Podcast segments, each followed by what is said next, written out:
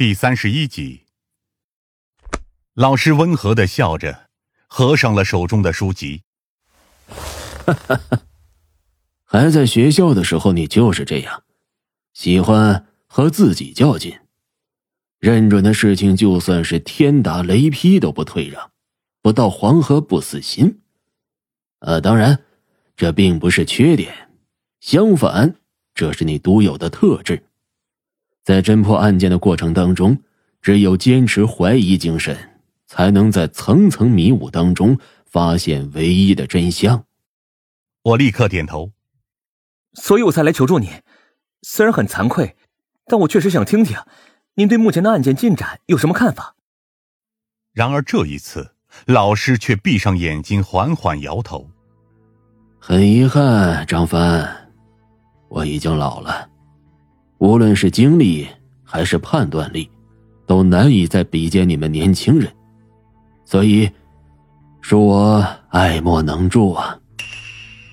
我一时间没反应过来，因为在我的认知和印象里，老师几乎从未说过这种话。恰恰相反，若是以往，当这类疑难杂案呈递到他面前时，他总是最兴奋的那一个。我仍旧有些不死心。可是老师，现在你是唯一能解决这些案子的人。过去您也不这么教过我们吗？必须要将知识用于正义的事业上。老师抚摸着那本书籍的封面，有些遗憾的叹了口气。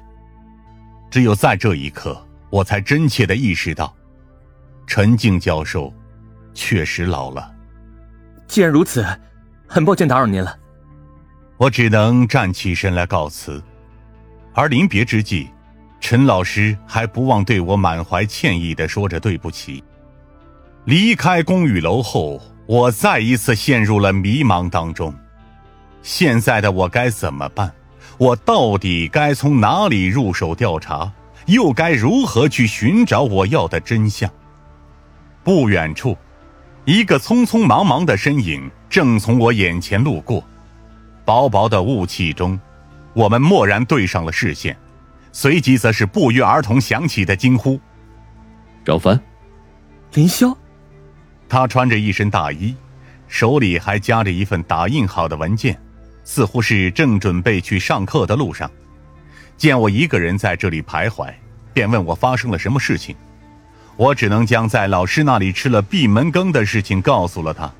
随后，林霄才和我一起坐在了学校小道旁边的一处石亭里，也忍不住叹了口气：“老师确实老了。”林霄拍了拍我的肩膀：“不管是身体上的重负，还是身心上所遭受的伤害，都足够让他一蹶不振。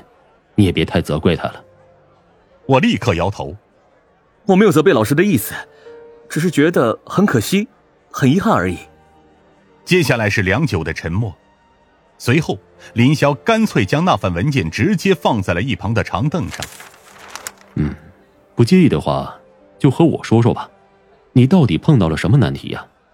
我有些惊讶，毕竟林霄师兄虽然一向温文尔雅、乐于助人，但是在这方面的问题上，一般都很懂得分寸，尤其是对我而言，因为知道我的职责特殊。他在和我打交道的时候就更加克制，像这样直白的说出自己的意图，在我的印象当中，这是第一次，仿佛是看穿了我的顾虑一般。林霄只是淡淡的笑了笑，就当是代替老师来帮助你这出类拔萃的学生吧。何况，我也是省厅的刑事犯罪顾问，有关近期的一系列案件，我多少也收到了一些卷宗。的确，某种意义上，林霄也是体系内的人。既然如此，借助他的帮助，也许确实是一件可行的事情。于是，我将目前为止我对案件的分析、设想以及疑惑的地方，全都告知了林霄。而经过将近二十多分钟的交流意见之后，他才凝重的赞同了我的看法。嗯，可能你想的没错。这几起案件之间的联系过于紧密诡异，如果那个林浩真的能策划出如此的系列案件，又怎么会因为日记内容这种拙劣的方式暴露呢？我立刻皱紧眉头。你的意思是，那封信件是假的？可无论是白老六还是市局那边的同志，都经过了严密的检测，确信那日记是出自林浩的手笔。林霄转而神秘的笑了笑：“啊，就算真的是出自林浩的手下，那也不一定是他的本意。要扭曲一份日记的内容，简直不要太简单了。而且你忘了，这一系列案件当中都会出现的催眠要素吗？”我立刻就反应了过来，你的意思是，林浩很有可能是在被催眠的情况下写下了这份日记，或者说，这日记干脆就是有人为了嫁祸给他专门设下的套。林霄同样拍了下手掌，嗯，没错，你这思维不是很敏捷吗？依我看呢，就算没有外力的帮助，你也迟早能想清楚这其中的底细吧。尽管这只能作为推论存在，但是于我而言，这已经是能证实的最关键的一点。指认林浩的证据远远没有那么有力，反而暴露出了真凶试图转移注意力的想法。可是，这种推论并不能作为证据存在。想到这里，我还是摇了摇头。必须经由调查取得突破口才行。